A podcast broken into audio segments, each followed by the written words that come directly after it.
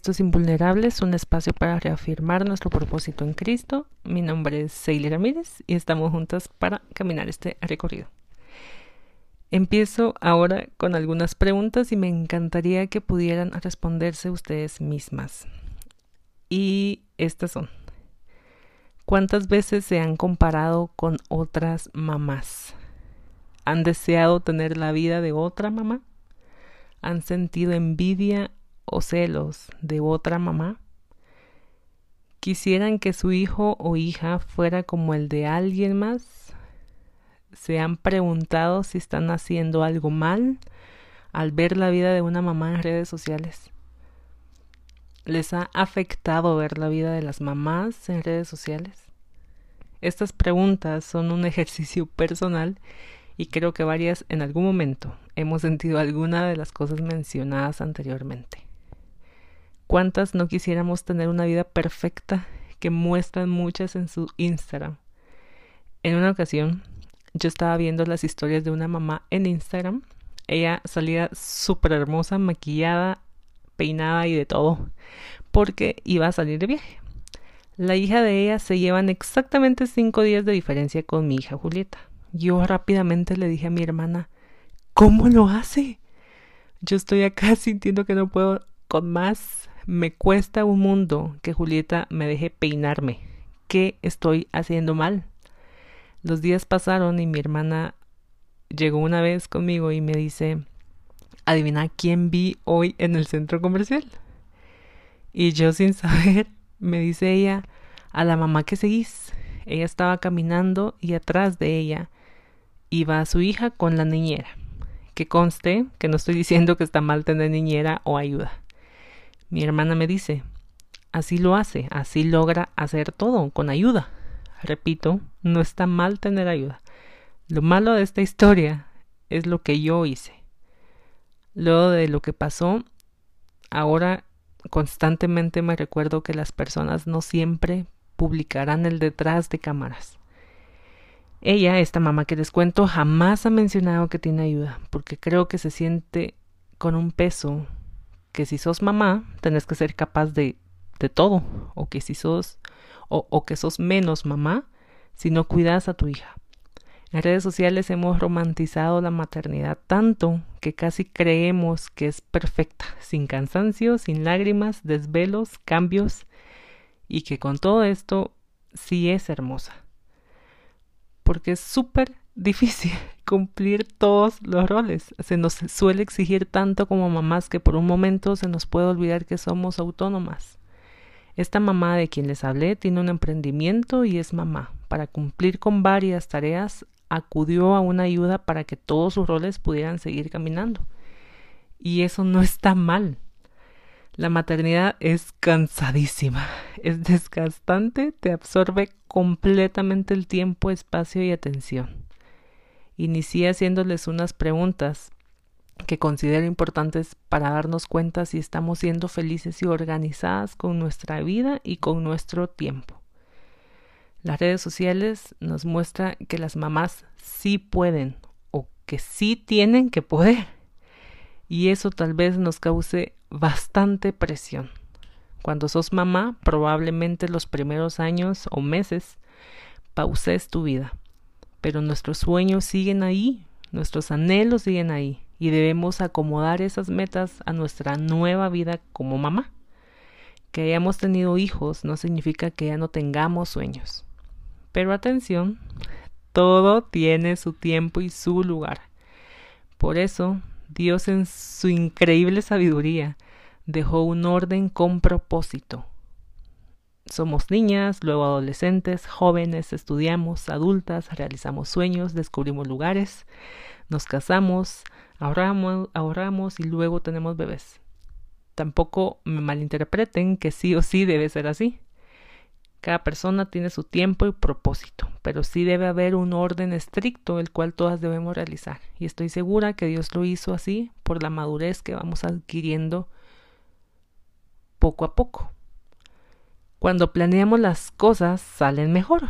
Obviamente no siempre sucederán tal cual, porque sabemos que nosotras planeamos, pero Dios decide al final. El planear nos hace poner en práctica lo que Dios dice y quiero leérselos. Está en Eclesiastés 3 y dice así.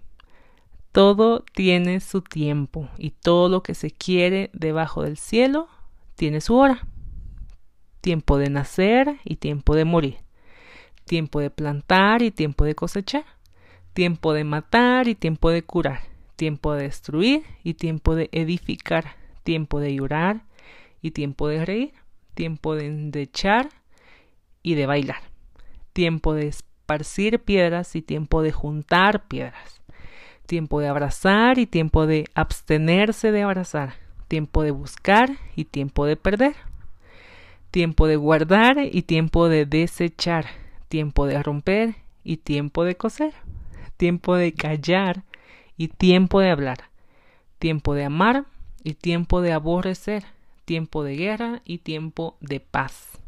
Un poco más adelante sigue diciendo, todo lo hizo hermoso en su tiempo. Luego dice, he aprendido que todo lo que Dios hace será perpetuo, sobre aquello no se añadirá, ni de ello se disminuirá. Aquello que fue, ya es, y lo que ha de ser, fue ya. Qué hermosos versículos tan detallados, tan directos y tan fáciles de comprender. Prácticamente nos repite una y otra vez que para todo hay tiempo.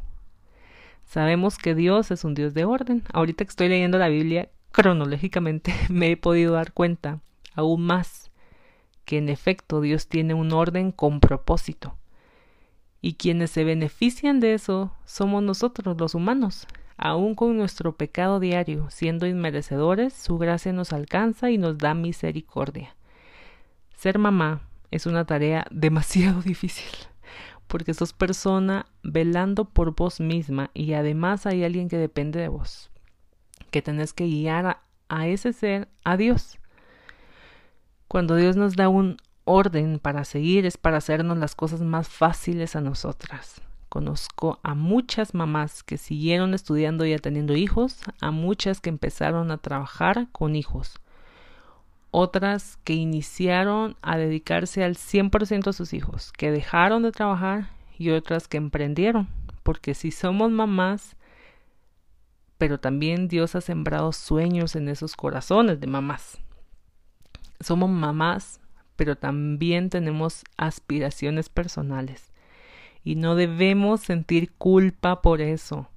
Desde luego, para cada persona la realización personal es distinta y quizás para algunas mujeres el ser madre es suficiente, pero para las que no lo es, no debería ser motivo de culpa o de juicio.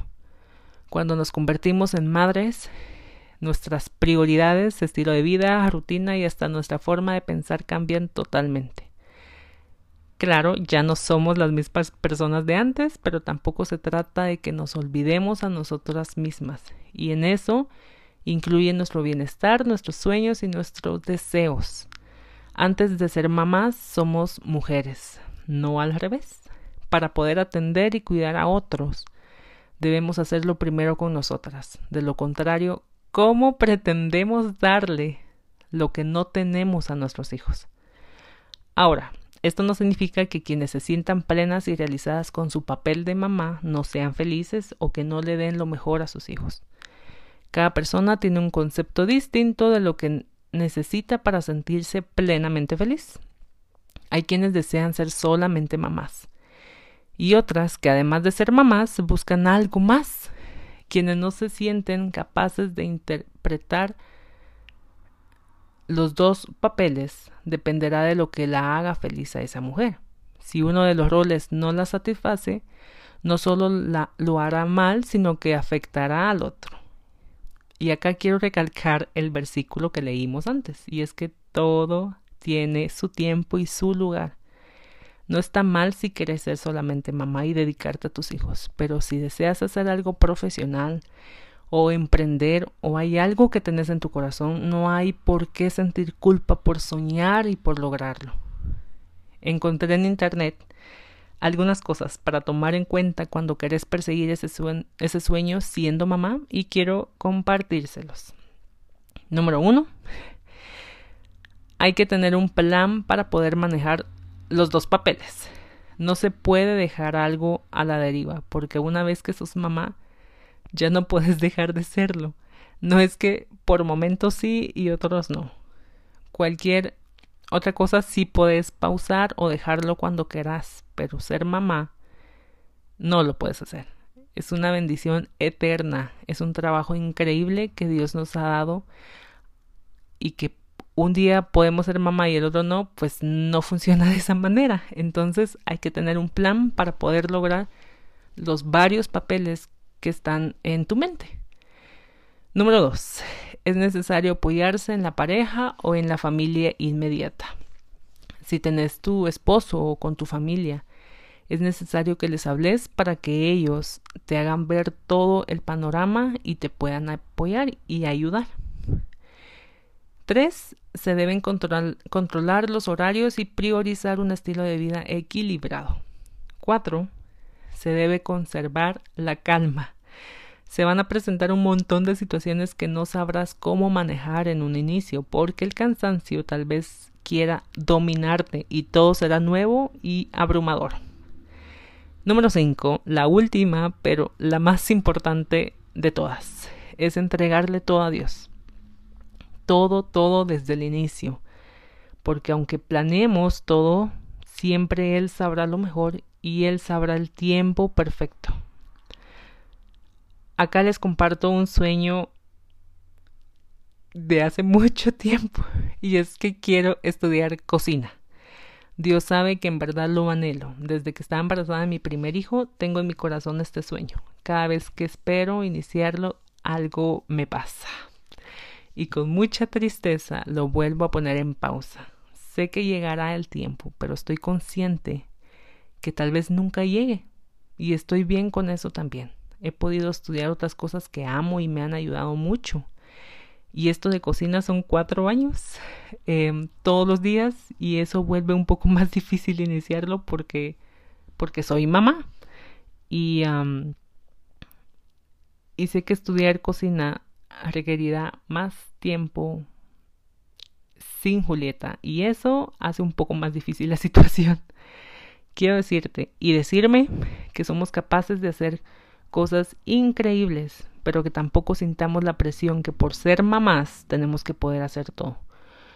No sos menos mamá si no puedes hacer dos cosas al mismo tiempo. No sos mala mamá si estás trabajando. Y por favor, por favor, no te compares con las mamás de las redes sociales, tampoco a tus hijos, porque qué bendición que cada niño sea diferente. Y por eso es que cada mamá es diferente.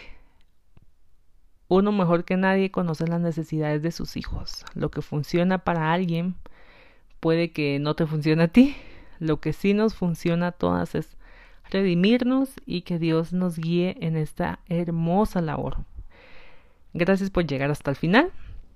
Aún faltan unos episodios increíbles, así que espero que sean de bendición.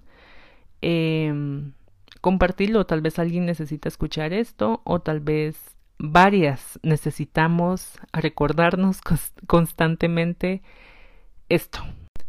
Espero puedan escuchar los próximos episodios y em, sé que también podrán ayudar a muchas personas, a muchas mamás. Em, y gracias por estar escuchando esto.